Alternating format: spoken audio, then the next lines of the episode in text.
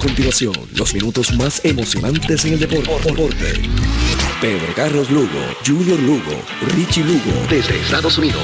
3 presenta el análisis, la información de manera precisa y clara. Deportivamente.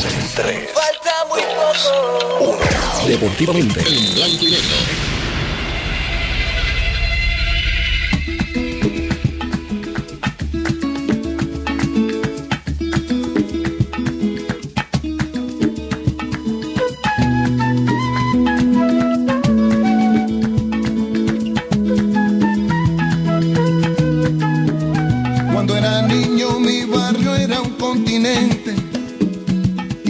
un camino a la aventura.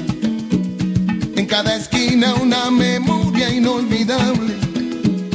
En cada cuarto una esperanza ya madura. En nuestros viajes de ida y vuelta a los luceros. Fuimos piratas, saltimbanquis y vaqueros. Nuestra pobreza nunca conquistó el dinero. Pero en las casas nunca se rindió cama con la fe del que ganó. Me despertaba con la paz del que aprendió. Que lo importante en esta vida es el tratar. Que lo que cuesta es lo que no voy a olvidar.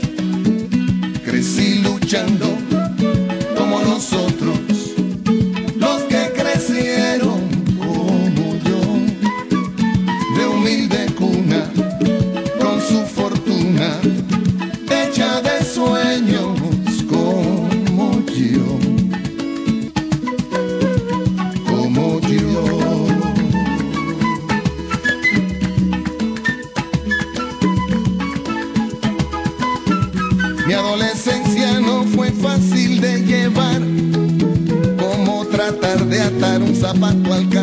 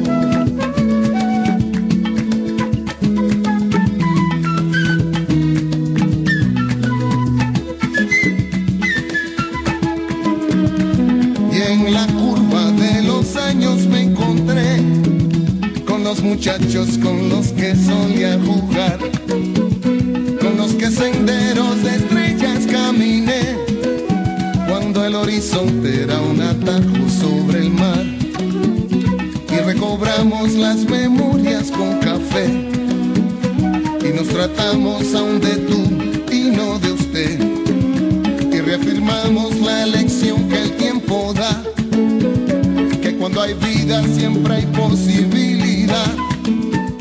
La lucha sigue y sobrevive como nosotros,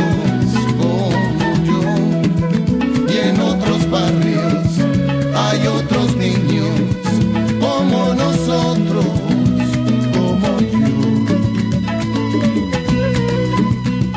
Como yo. Vaya perfume a flores, Walter. Buenas noches. Muy buenas noches, seguidores de todos los deportes. Bienvenidos a Deportivamente. Hoy en Deportivamente vamos a tener como tema principal, después de un fin de semana largo, ayer no tuvimos programa. Agradecemos a, a Rafi Vargas que, que nos cubrió en el horario de Deportivamente, como siempre. Eh, mi agradecimiento a Rafi. Y, y bueno, sobre el tintero hay muchas cosas que pasaron en el deporte, ya ustedes saben los resultados, eso no es eh, tema de discusión, más bien sí analizar eh, las razones que llevaron a las victorias.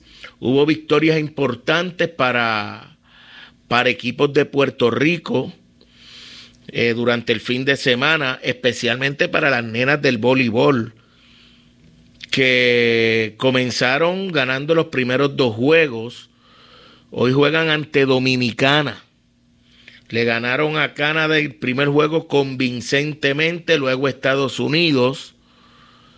Y eso es en, el, en la Copa de Voleibol que se está celebrando allá en República Dominicana. Esperamos tener a Pepito Colón eh, en directo desde allá, desde la República, porque ahora debe estar celebrándose el partido en estos momentos. República Dominicana y, Puerto Rico. Entonces, eh, el baloncesto Interesante porque Puerto Rico va a adelantar a la siguiente ronda, pero hay más dudas que, que cosas claras en, ese, en esa actuación de Puerto Rico en el AmeriCop. Me parece que aunque República Dominicana no llevó a muchos de sus principales jugadores, siempre es bueno ganarle a la República Dominicana, en el deporte que sea. y, en baloncesto, que normalmente e históricamente los hemos dominado, pues eh, la crisis en el equipo de Puerto Rico, en el baloncesto puertorriqueño por los pasados años, y, ¿por qué no decirlo? La mejoría en el juego eh, de los dominicanos en este deporte del baloncesto, pues provocó que, que Dominicana tuviese resultados mayormente favorables cuando se enfrentaban a Puerto Rico. Eh, más victorias que derrotas para los dominicanos. Y, y aquí hay un hecho, por ejemplo, hay jugadores dominicanos que, que son estrellas en la NBA. Estrellas, no jugadores de reparto, no jugadores que vienen del banco, sino estrellas. Jugadores establecidos por años en el baloncesto de la NBA. Y digo el baloncesto de la NBA porque a mí no me gusta la NBA, pero es la referencia. Es donde más eh, los atletas tienen más habilidades para jugar ese deporte eh, en el mundo. Y, ellos ganan independientemente por la técnica, ganan porque, porque son más habilidosos, más atléticos que, la mayoría de sus rivales.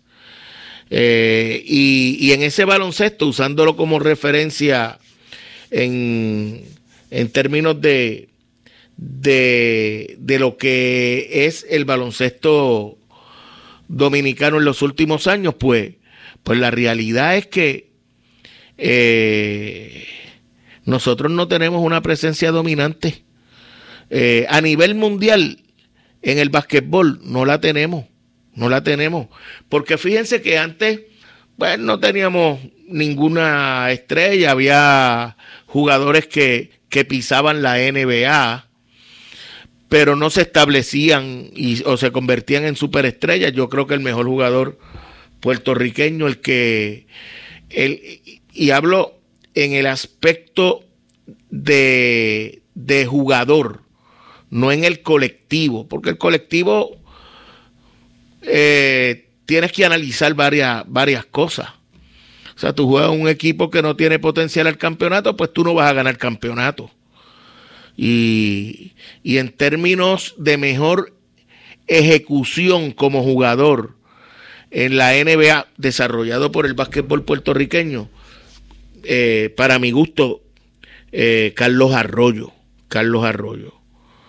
Tuvo papel protagónico aún cuando eh, tenía fama de, de enfrentar a los dirigentes. Eso tal vez evitó que estuviese más tiempo en, en la NBA. yo no sé si si bien o mal, yo sé que pues, eh, no es un secreto esa realidad de Carlos Arroyo. Y, no fue un jugador, no fue un superjugador en la, en la NBA. Eh, pero claro, nosotros teníamos a, a Piculín, teníamos a Ramón Rivas, eh, teníamos a Jerome Mincy, Edgar y Papiro iban a jugar a, especialmente América Latina, ahí también estaba Georgie Torres, eh, un sinnúmero de jugadores que no brillaron en la NBA. Bueno, Bush Lee, pero el caso de Bush Lee es interesante. Qué bueno, Rafi, que me lo traes, porque el primer contacto de Bush con el baloncesto puertorriqueño, ya él era un jugador probado en el baloncesto colegial. O sea, y aunque Bush es orgullo, para mí es un, una persona por la que siento un gran orgullo porque Bush se integró a nuestra sociedad, Bush se quedó viviendo aquí, sus hijos son puertorriqueños. Eh, y vino a aportar, no solamente en el baloncesto, sino en sus negocios. Y, pero pero no, no es producto del baloncesto puertorriqueño. Y, y, bueno, eh, tampoco fue un jugador eh, estrella en la NBA, sí lo fue en el baloncesto colegial, Bush Lee. Pero ganó un campeonato también con el equipo de los Lakers. Estaba en el equipo, por lo menos estaba en el equipo. Y, y aquel tiempo, pues, aunque no brillaban los puertorriqueños en la NBA, ahora tampoco lo hacen, sí. Eh, se codiaban con los mejores jugadores de, del mundo, jugando en Europa, eh, jugando en América Latina. Y, bueno, no fue hasta el 90 y qué, 92 que comenzaron entonces en Barcelona. Primero el preolímpico y luego las Olimpiadas en Barcelona, que, que las superestrellas, las grandes figuras de la NBA comenzaron a, a a jugar internacionalmente, representar a, Estados Unidos. Lo hacían, pero cuando eran colegiales. Eh, así es que esa es una realidad. Eh, y, y, oye, hoy yo no tuve la oportunidad de seguir el juego de Puerto Rico como lo había hecho durante toda el AmeriCop. De hecho, eh, fue un fin de semana de mucha lluvia y, hogareño, lo que me permitió ver los juegos de voleibol de Puerto Rico, eh, ver la Copa del Americop, ver grandes ligas. Así es que fue ah, la doble A, seguir la doble A. Así es que fue, fue un buen fin de semana de mucha lluvia que, que mucha falta nos hacía. Eh, así es que Puerto Rico luego no jugó mal contra Dominicana Eh, usted tiene que enfrentar al a un equipo con lo que presenta ese equipo. No puede pensar en que no tenían a fulano y a sutano. Puerto Rico le ganó al equipo que Dominicana presentó en cancha. Entonces, y, ganó convincentemente. O sea, estuvo al frente todo el juego. Tuvo una muy buena primera mitad contra Argentina, pero la diferencia del baloncesto argentino en estos momentos con el nuestro eh, es evidente. Y luego en la segunda mitad sabemos lo que, lo que pasó con esa aplanadora argentina. De hecho, hoy juegan contra, contra Dominicana. Un juego que si Dominicana vence a Argentina, yo no creo que suceda, pero hay que jugar basquetbol. Se produce un triple empate. Y, y yo mirando tendría que Argentina, bueno, si pierde, Puerto Rico terminaría tercero.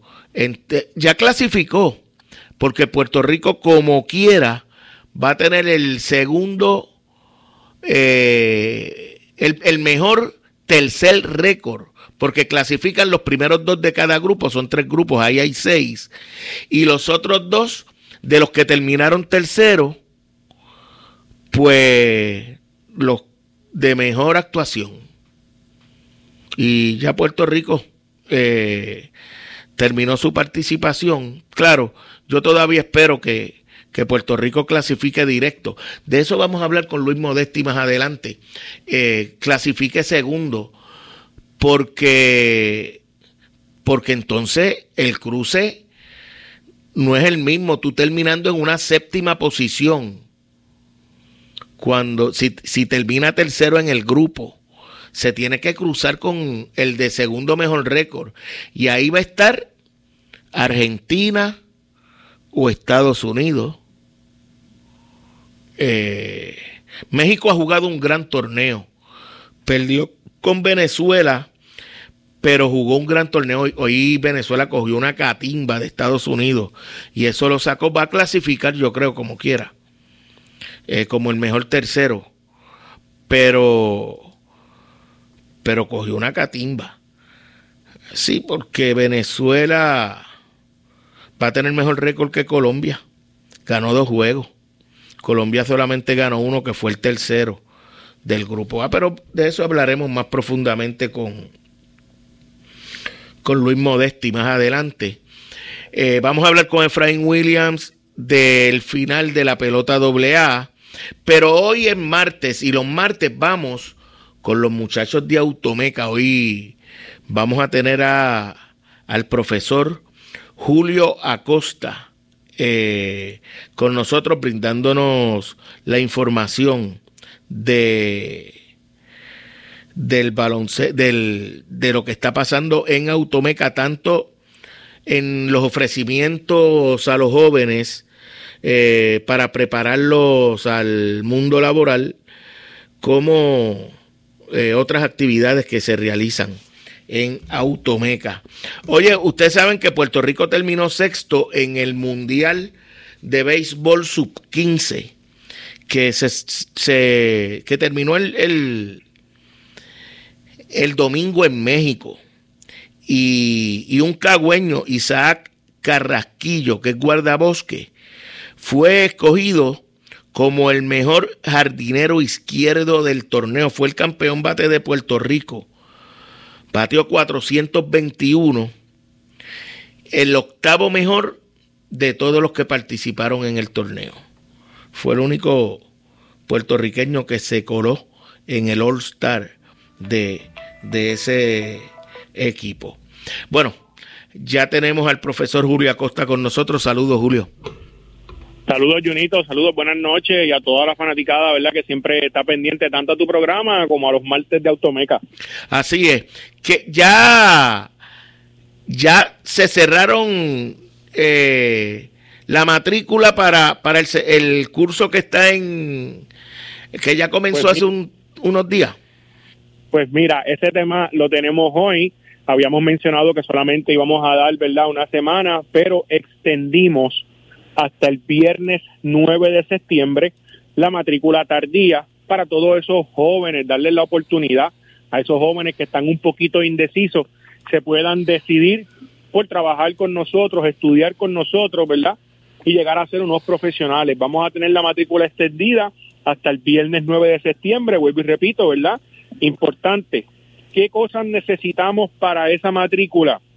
Necesitamos una transcripción de crédito, hoja de vacuna, diploma de cuarto año o equivalencia, ¿verdad?, a un diploma de cuarto año. Inclusive, si usted lo que tiene es una copia, usted puede venir con esa copia, hacemos el proceso, pero necesito que me consiga la original.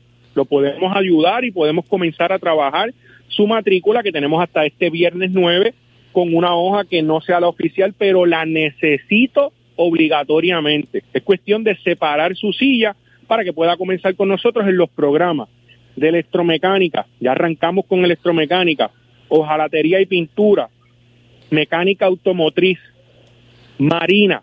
También ese programa lo tenemos corriendo. Mecánica de motora. Realmente tenemos una gran variedad de estos programas que están comenzando. No pierdan la oportunidad, decídete ya y tenemos hasta el viernes 9 de septiembre, Junior. Interesante. Entonces, eh, ese eh, el, el, curso de, de, de eh, lancha, de, de, eso, de eso que tiene que ver con la navegación, ¿cómo le ha ido? Sinceramente estamos contentos. El grupo abrió por la noche, tenemos nueve estudiantes con el profesor ya estamos trabajando, ¿verdad? Con, conociendo, perdón, lo que es el programa. Han venido a las facilidades, han visto botes que se van a reparar. Ahora mismo tenemos, ¿verdad? Eh, botes en el estacionamiento de nosotros, los cuales el profesor conjunto con el grupo lo van a, a estar trabajando. Inclusive se trabajan botes internos y botes externos, lo que conocemos inboal o outboard. Lo podemos trabajar.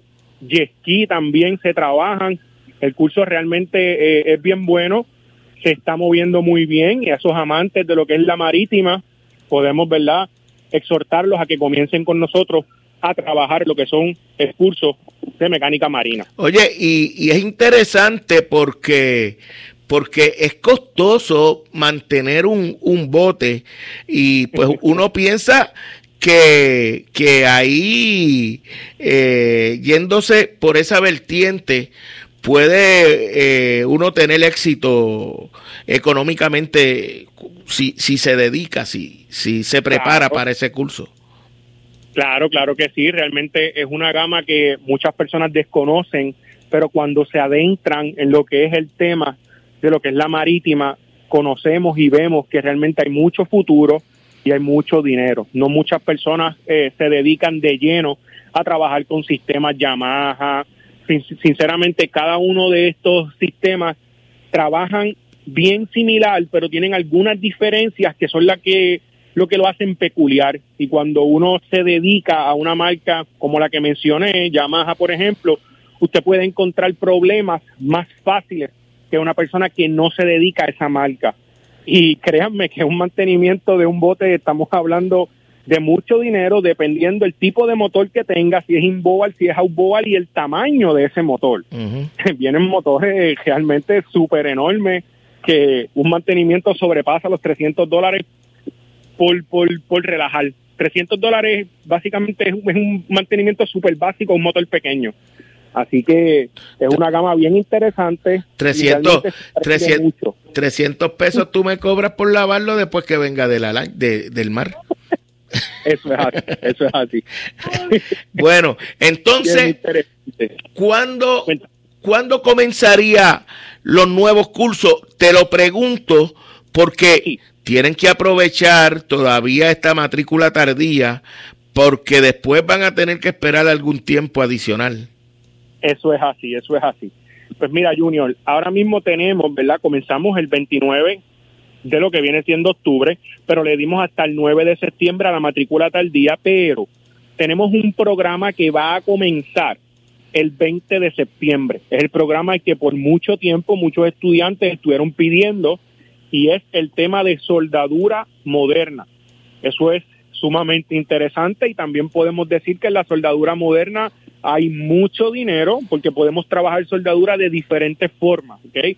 No solamente podemos soldar eh, un portón, una reja, hay lo que se llama soldadura industrial, que soldamos inclusive eh, hasta botes, se pueden soldar, ¿verdad? Obviamente en Puerto Rico pues no se trabaja de lleno eso, pero sí hay lugares donde se puede trabajar la soldadura industrial y también se gana muy buen dinero. Eso comenzaría el 20 de septiembre, el programa de soldadura moderna. Recuerden que todos los programas que comenzaron en agosto van a tener uniforme nuevo. Este comienza en septiembre, es después de agosto, también tienen uniforme nuevo. El área ya está preparada, el profesor también está designado. Próximamente, Junior, vamos a tener el profesor con nosotros, eh, vamos a, traerlo para que nos hable de lo que es el programa y las personas que están interesadas o le pueda nacer algún interés por estar escuchando, ¿verdad?, esta conversación que nosotros tenemos, pues puedan conocer un poquito más a fondo qué temas se van a estar tocando y cómo se va a estar trabajando ese curso, además de herramientas que ya tenemos en la institución, las cuales van a ser usadas para el mismo. Así que exhortamos a esas personas que quieran conocer un poco más de este programa de soldadura moderna que comienza el 20 de septiembre, que se pueden dar la cita por Automeca. Recuerden que estamos localizados en la calle Villa Final con el número de teléfono 787-840-7880. Repito el número de teléfono 787-840-7880. Nuestros oficiales de admisiones amablemente responderán su llamada y lo orientarán en algún tipo de pregunta más a fondo que usted tenga para que así pueda matricularse en cualquiera, ¿verdad?, de estos cursos que tenemos hasta el viernes 9 para lo que es mecánica, hojalatería, mecánica de motora.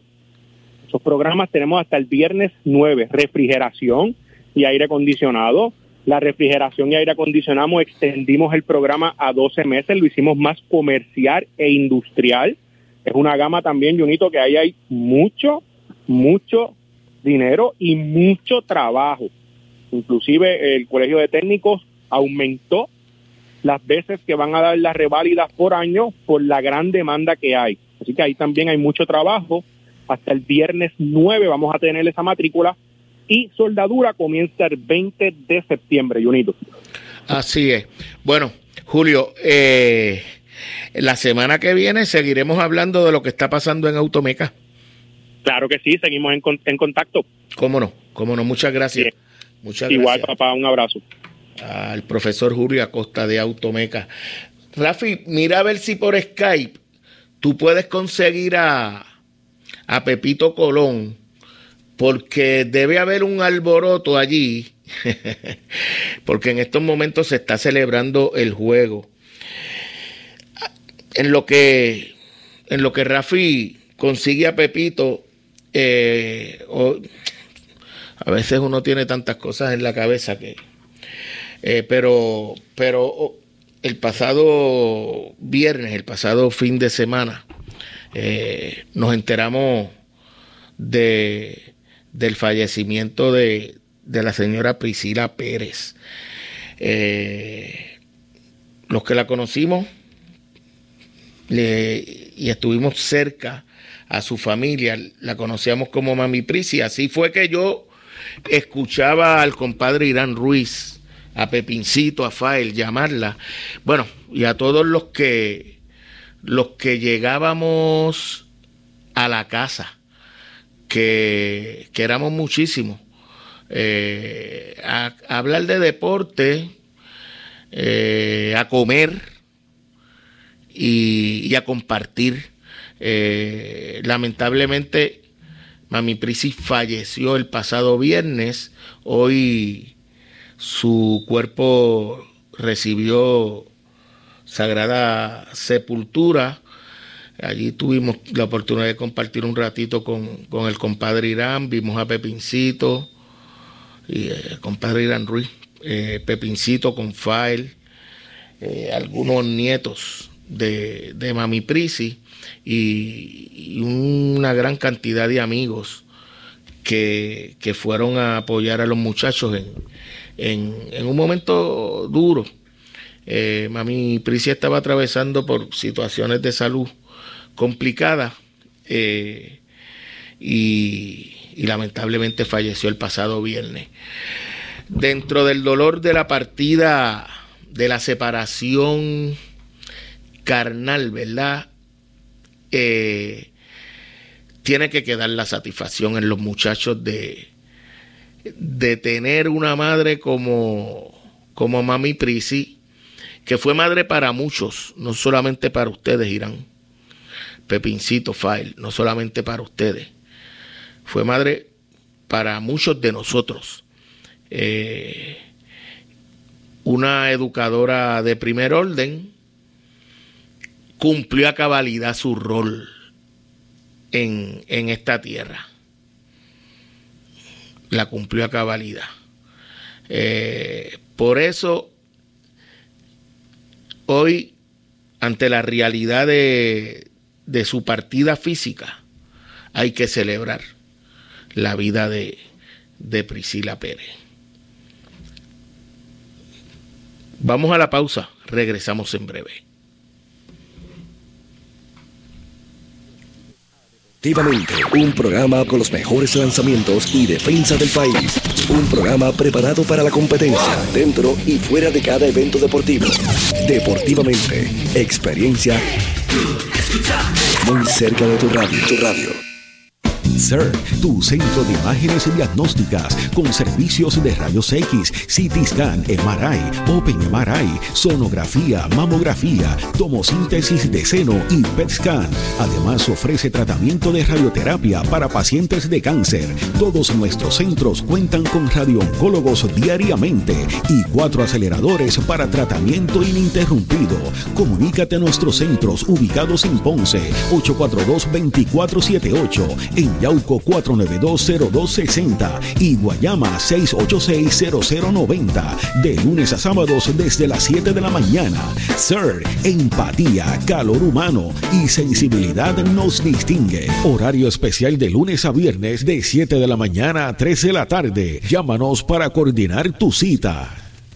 Good Quality Travel. En Good Quality Travel le ofrecemos las mejores ofertas con los mejores y más variados destinos para ese viaje soñado.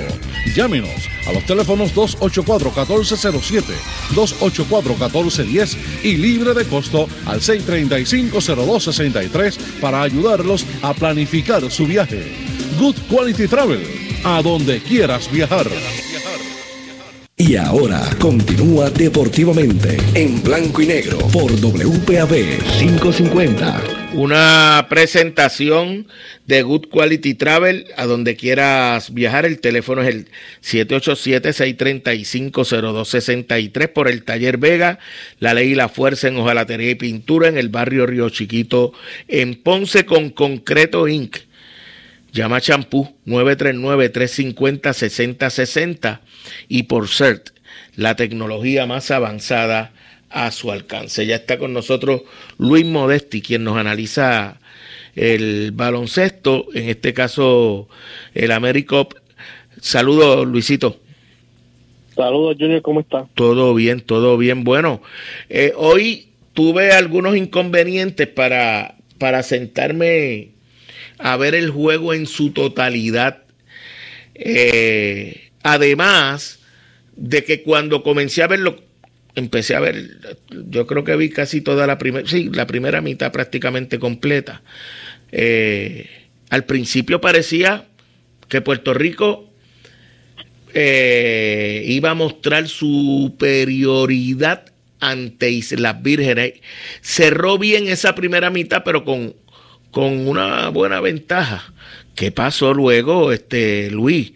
Que, que la victoria fue por a menos, por, por eh, solamente tres puntos ante las Virgen. Victoria al fin, pero, pero apretada. Bueno, eh, se mantuvieron defendiendo en zona, ellos aprovecharon y, ¿verdad? y empezaron a anotar el tiro largo, el tiro a media distancia, estaban atacando, ¿verdad?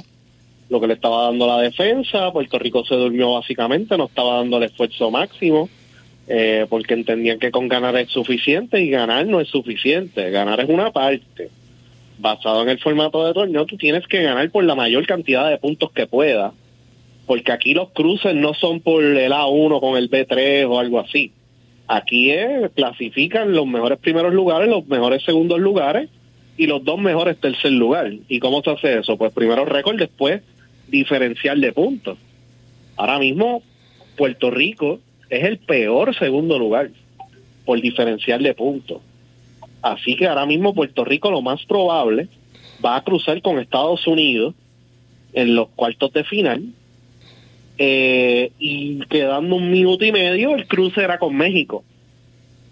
Así que esa es la importancia de conocer el formato de torneo, de ir preparado y de llevarle el mensaje a los muchachos de que hay que salir a jugar duro todo el tiempo y de que hay que ganar y que si estás atrás o si te están dando una pera tienes que recortar esa ventaja hasta, ¿verdad? A lo más que pueda. por eso fue que en el juego contra Uruguay hay que agradecerle mucho a Alfonso Plomer porque Uruguay estaba ganando por 18 y se le recortó a 8. y eso es bien importante a la hora, ¿verdad? De esa clasificación al Mundial porque el mejor séptimo clasifica y los demás, ¿verdad? Como no están cruzando entre sí, pues los demás este es por récord y después diferencial de puntos. Ahora volvemos al Américo. Es más o menos lo mismo acá. Y ahora mismo ni estamos clasificados los Panamericanos. Puerto Rico dijo que ya clasificó a los Panamericanos. Ahora mismo Puerto Rico no está clasificado a los Panamericanos por el diferencial de punto negativo que tenemos ahora mismo. Así que hay que ganar ese juego de cuartos de final sí o sí para asegurar. Si no, hay que rezar que Dominicana pierde el jueves también eh, para asegurar ese pase a los Juegos Panamericanos del año que viene. Así que seguimos, Puerto Rico sigue en este, no sé en qué burbuja nosotros vivimos, que no estamos atentos al diferencial de puntos en ningún momento. Eh, y vamos a los torneos perdidos, siempre estamos perdidos, lo hicimos en el 2010, lo hicimos en el 2014, lo hemos hecho en Preolímpico, en Mundial y en Centro Vázquez, que vamos a los juegos sin saber por cuánto hay que ganar o cuánto hay que ganar el juego para saber con qué cruce vamos. O sea, ellos estaban contentos porque ganaron, porque pues después no, ah, sí, vamos con Estados Unidos, después vemos. No, tú tienes que buscar terminar siendo, ¿verdad?, el mejor en la posición en la cual estés. Obviamente tú juegas para terminar primero, pero tienes que buscar terminar en la mejor posición posible y olvidarte del cruce, porque eso te ayuda para los, clasificar a los panamericanos, que pasa es que hicieron este torneo, para el ranking, el ranking FIBA, y el mejor cruce posible que puedas conseguir en la posición que tú estés. ¿Cómo? que es bien frustrante. ¿Cómo? No entiendo cómo van a ser los cruces. Yo pensé que el primero de cada grupo, ahí están los primeros tres, luego los próximos, los segundos lugares llegan del 4, 5 y 6, y entonces los dos mejores terceros lugares, en ese orden, el 7 y el 8. Y entonces se cruzaban 7 con 8. ¿Es así o no es así? Eh, no, el mejor primer lugar cruza con el segundo mejor tercer lugar. El segundo mejor primer lugar con el mejor tercer lugar. Y después. Espérate, repítemelo, repítemelo. El, el mejor primer lugar contra el segundo mejor tercer lugar. El segundo mejor primer lugar contra el mejor tercer lugar. Por eso es, algo así como hacer un standing del 1 al 8 y cruzar el 8 con el 1, el 7 con el 2. Por ejemplo, el, primer lugar, el mejor primer lugar, pues el mejor récord. Ese se va a cruzar con el segundo mejor tercer lugar, que fue el de peor récord. Sí. Sí. Sí, no es el peor récord, a veces hasta el, diferencial de puntos. Sí, sí, sí claro, Porque, muchos de ellos van a terminar empate y no jugaron entre sí.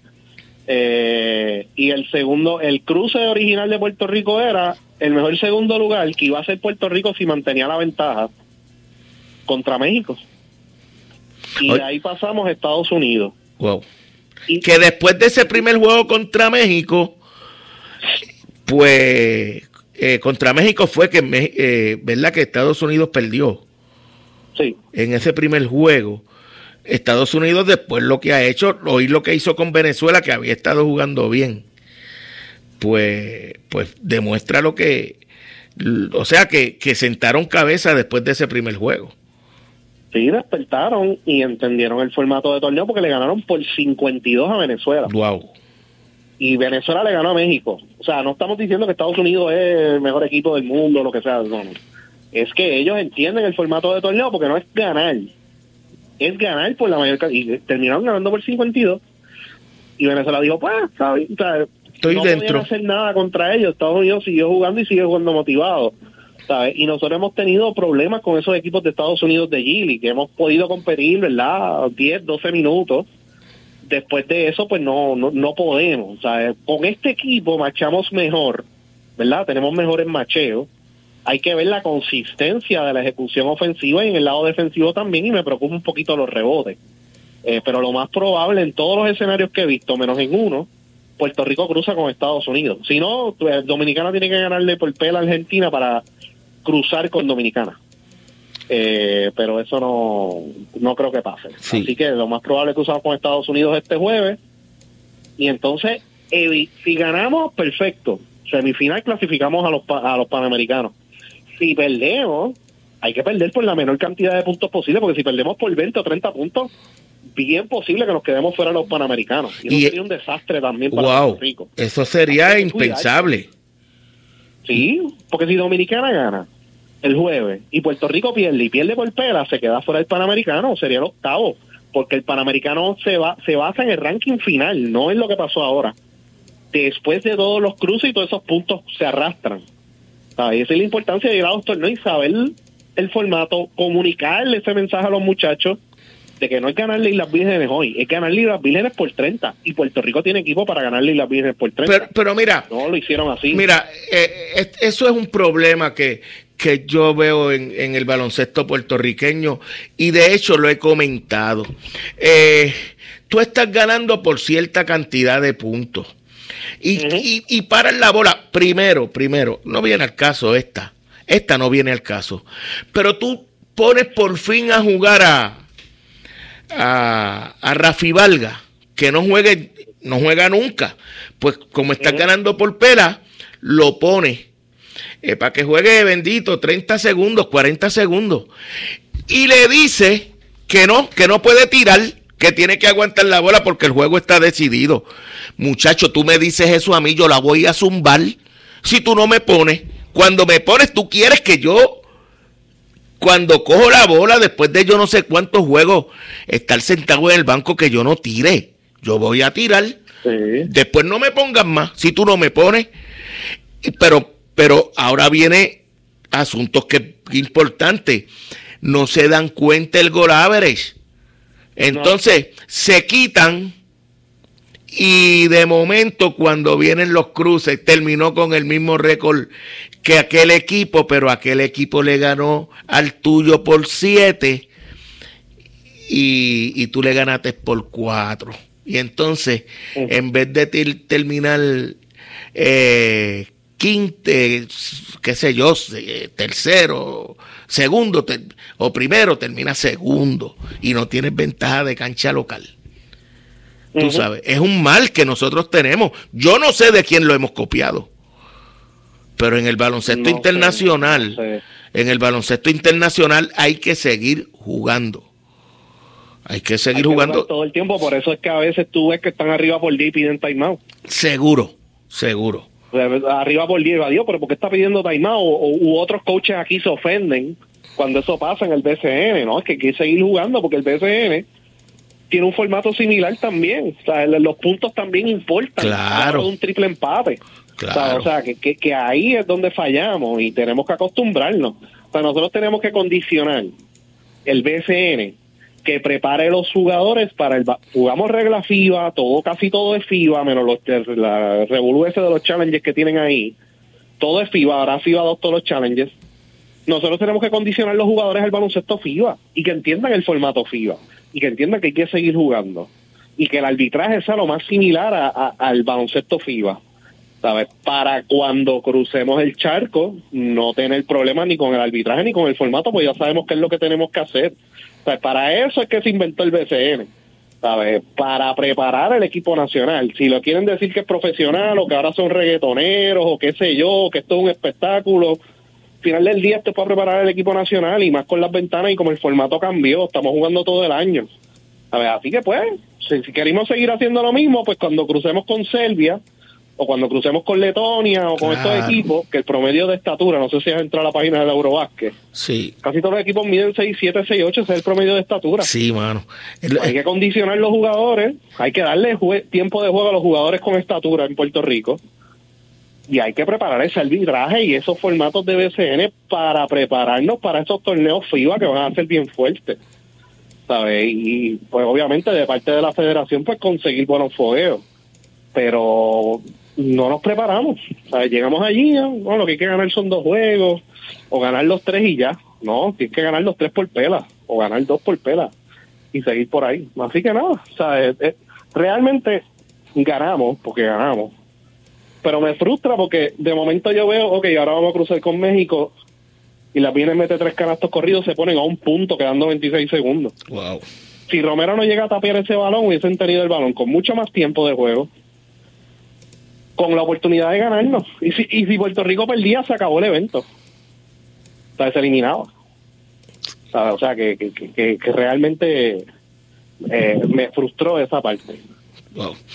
Eh, oye, Condit ha demostrado que tiene madera, ¿sabes? Está hay que trabajar con ese muchacho. Eh, yo no sé cuáles son los planes, pero algo hay que hacer porque la verdad es que posee todos los recursos para convertirse en un superjugador eh, internacionalmente. Sí, para el equipo nacional, imagínate, un jugador de 6-10 con la habilidad que tiene George Condit desde hace tiempo cuando no, no veíamos algo así, que se creció siendo novato, ¿verdad? Sin, sin ninguna experiencia profesional contra Serbia, anotó 22, yo creo que fue y ha cocoteado con todo el mundo en las ventanas, está motivado, está ahí, mide 6 10, tiene habilidad, anota el triple, juega de espalda el canasto y tiene que mejorar ciertos detalles, ¿verdad? Claro. su físico. da tapones, anticipa bien. Oye, su físico. ¿verdad? Hay que trabajarlo. Su físico. Su físico, obviamente, sí. Sí, no, y él tiene espacio para mejorar bastante ahí. Muchacho.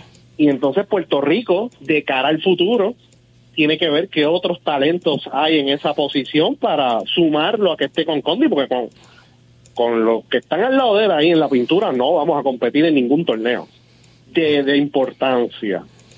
Así que hay que ver qué es lo que pasa con Jordan Murphy, por ejemplo. Prepararlo también físicamente, hay que prepararlo mentalmente también. Tú sabes que es un jugador de ganas, que viene un día y te domina los rebotes y captura 22 rebotes y otro día captura uno y y se cree que es Tony Farmer tirando de tres. Así que hay que buscar la manera, ¿verdad?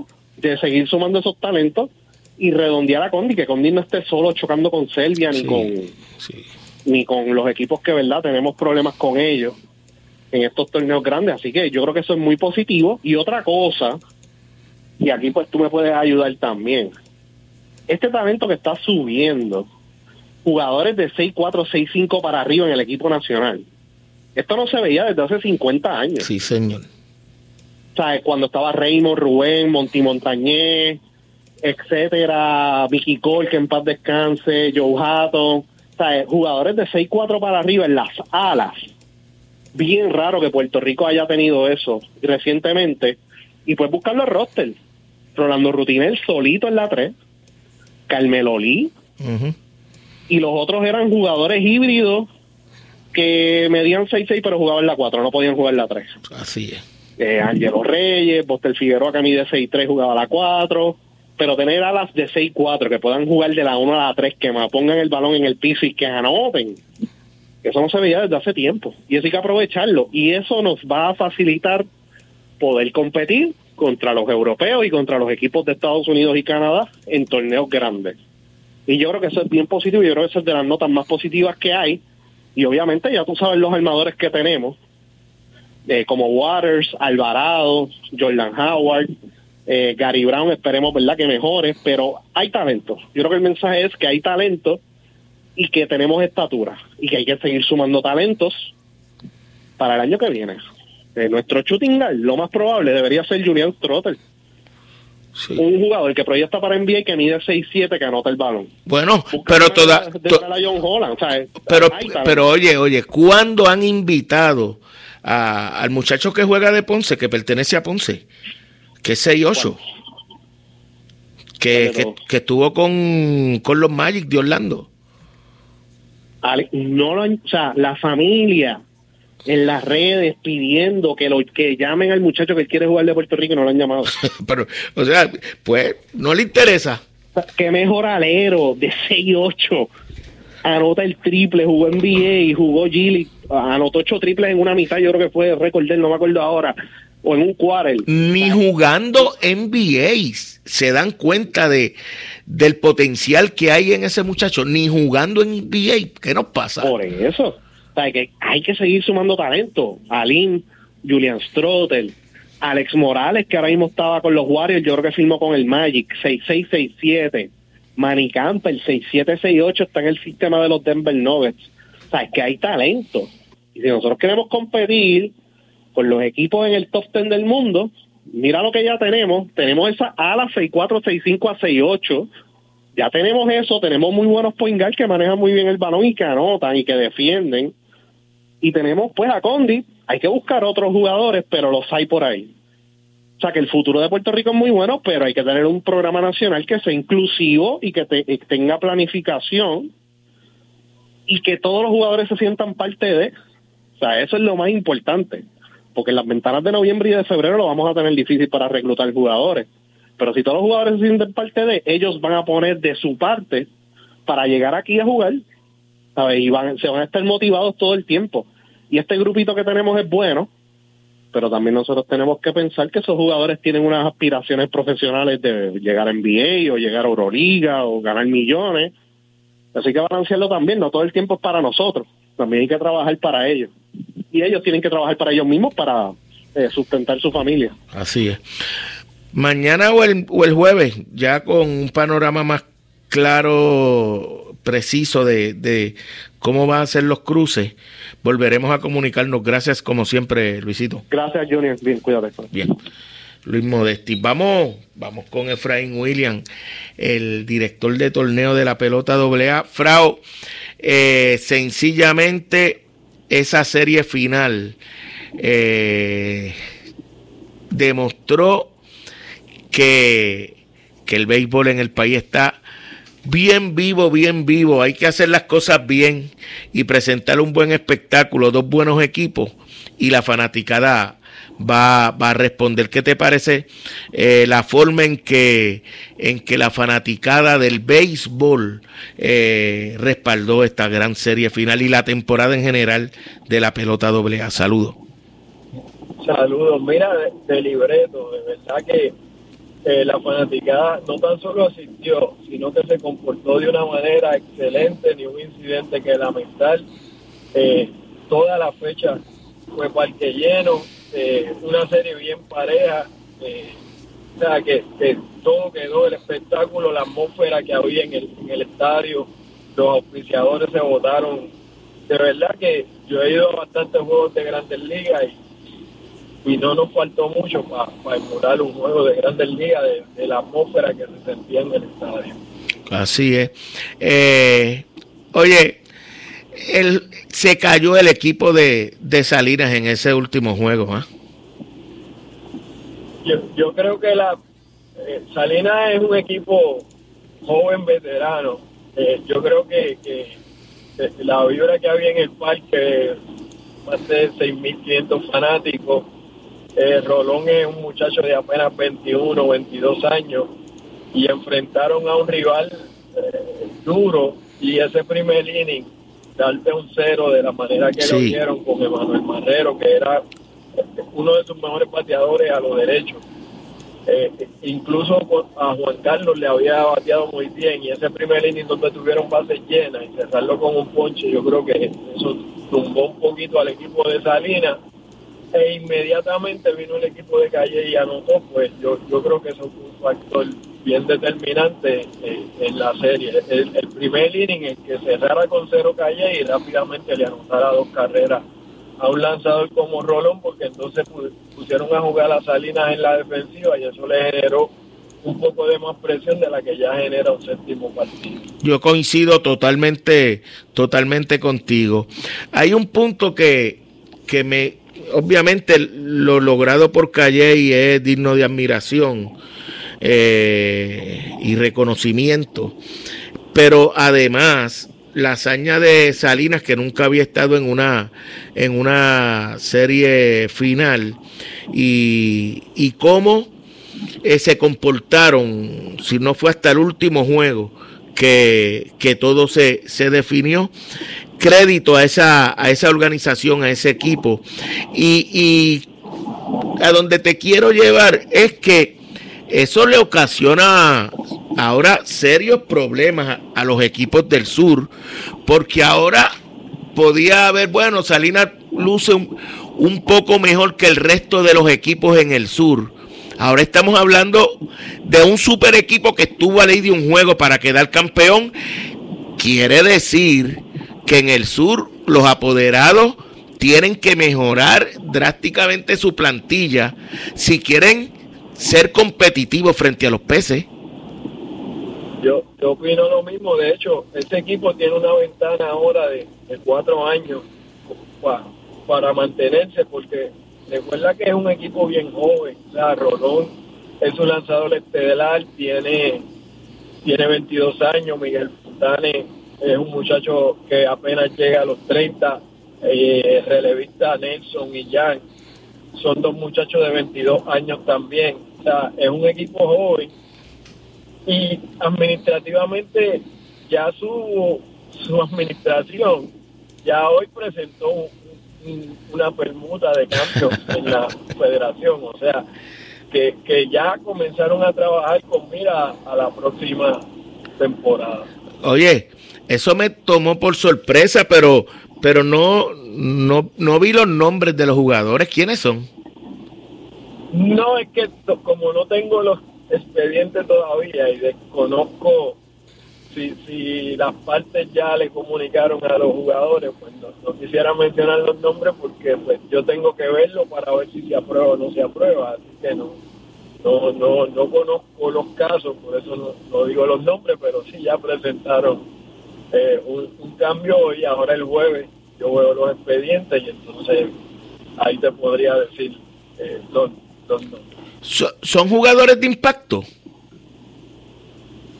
Bueno, yo, yo creo que sí, por lo, por lo que conozco, porque siempre cuando se hacen cambios a estas alturas así tan rápido de haber finalizado la temporada, es porque son jugadores que pueden cambiar uno que otro equipo. Y Salinas ya sabe lo que tiene que hacer para mejorar. Su gerente general yo creo que conoce la liga, conoce el formato. Ricky ya probó lo que es ganar y, lo que es administrar súper bien a un equipo. Yo creo que económicamente Salinas salió muy bien en la serie. Así que eh, lo que tú dices, los eh, eh, equipos del sur tienen que moverse para, para emular la administración de ese equipo y lo que se está haciendo con ellos, porque si no, van a tener una dinastía ahí por tres o cuatro años. Así es, pero a mí me consta que los equipos en el sur ya se están moviendo, ¿saben? Eh, están conscientes de que, de que ahora el rival es un hueso duro de roer. Sí, yo, yo creo que lo que está pasando, gracias a Dios, es bien bueno en el béisbol porque vamos a estar hablando del béisbol doble A todo el año. Fíjate que cualquiera diría, pues no, se tomarán unas vacaciones y, no, ya hoy presentaron cambios, llamaron, están moviéndose para ver cómo mejorar sus plantillas. El, el haber presentado un producto de calidad a la televisión fue algo que es bien bueno para los auspiciadores. Yo creo que, que estamos en camino a poder mejorar lo que tenemos, así que el año que viene poniendo a Dios de frente, pues, pues yo creo que esperamos buenas cosas si las administraciones de los equipos siguen trabajando como hasta ahora. Bueno, eh, te felicitamos, Frao, porque la verdad es que fue un torneo bien exitoso. Eh, solamente a mí me gustaría que, que la serie regular no fuera de solamente 20 juegos. Me gustaría, me gusta más el formato ese de 28 juegos eh, para, es mucho mejor, es mucho mejor y, y los números, las estadísticas, los récords. Eh, pues los peloteros, vamos a ver peloteros llegando a 500 imparables, que creo que en este formato va a ser bien, bien difícil. Esos récords personales que, que tanto atraen en el béisbol, más que en cualquier otro deporte, esas estadísticas, esos récords son bien importantes y me parece que, bueno, eso es algo que tienen que discutir los, los apoderados. Eh, ¿Hay una fecha donde pudiera ser tentativa para el comienzo del torneo? Sí, ya, ya estamos entendiendo que con todas las actividades que hay para el 2023, tenemos el Clásico Mundial, tenemos los Juegos Centroamericanos. La semana sugerida debe ser el equipo campeón comience a jugar la primera semana de, febrero y la segunda, pues ya ahí comiencen todos los equipos porque eh, a mi juicio, eso lo tiene que aprobar la, la Junta, pero a mi juicio habría que detener el torneo en marzo cuando esté jugando el equipo de Puerto Rico en el clásico y más adelante en junio cuando se estén jugando los Juegos Centroamericanos. Pero sí va a haber una reunión extraordinaria ahora a finales de, de mes o a principio del otro porque hay una solicitud de franquicia de los, de los cachorros de Ponce. Así es que se llamaría el equipo y de los criollos de, de, de Cagua para ver si la Junta le aprueba una franquicia a esos dos pueblos. ¿Hay ambiente? Bueno, ya el comité ejecutivo lo aprobó, mm. pero la Junta pues tiene que ratificar eso. Yo creo que hay buen ambiente eh, porque pues el, eh, el sur tiene cinco equipos, Ponce cuadraría la sesión sur a seis equipos y la central tendría tiene cinco equipos actualmente que también Caguas le caería muy bien a la a la sesión central. Así que eh, lo que está por verse, lo que tienen que hacer los equipos para que esto ocurra, porque entonces cada franquicia tiene que dejar libre tres peloteros para que estas dos franquicias se puedan nutrir con, con esos jugadores y, con, y poder comenzar. Pero eso lo decidirá la Junta en reunión extraordinaria próximamente. Frau, buen trabajo, felicitaciones y éxito. Gracias, siempre a la orden. Como no, Efraín William, el director de torneo de la pelota doble A. Nosotros nos despedimos. Vamos a regresar mañana a las 7 en Deportivamente. Buenas noches.